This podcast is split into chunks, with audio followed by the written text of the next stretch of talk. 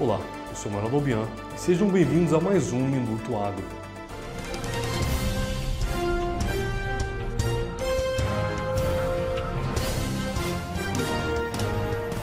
As empresas de comércio que precisam de importações da China para preencher estoque de fim de ano precisam se preparar. De acordo com um estudo realizado pela Logcomex, o valor médio do frete de container de 40 pés, estimado para a rota saindo da China e chegando ao Porto de Santos, foi de 8.199 dólares e 49 centavos, em navios que desembarcam no Brasil em setembro de 2021.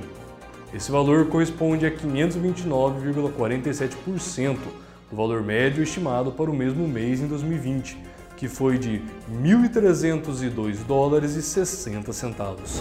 A firmeza dos preços internacionais e do câmbio segue permitindo que, mesmo em plena colheita no Brasil, as cotações do trigo em grão continuem um viés mais alto. No Paraná, a base de compra se elevou a R$ 1.630 a tonelada no FOB interior, 8% a mais em relação ao mês anterior. Segundo o analista de safras e mercado Elcio Bento, houve boato de compradores a R$ 1.650 a tonelada para o trigo pão, porém sem reporte de negócio devido à escassez de oferta desse tipo de produto no mercado. Já para o trigo mais fraco, foi reportado o negócio na região centro-sul do estado a R$ 1.450 a tonelada.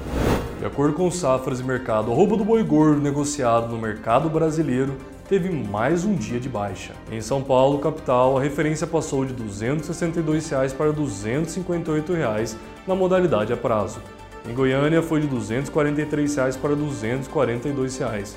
Em Uberaba, de 251 reais para 249 reais. Para essas e outras notícias, continue acompanhando o Minuto Agro no AgroPlus Cast. E acesse www.agroplus.tv. Até a próxima!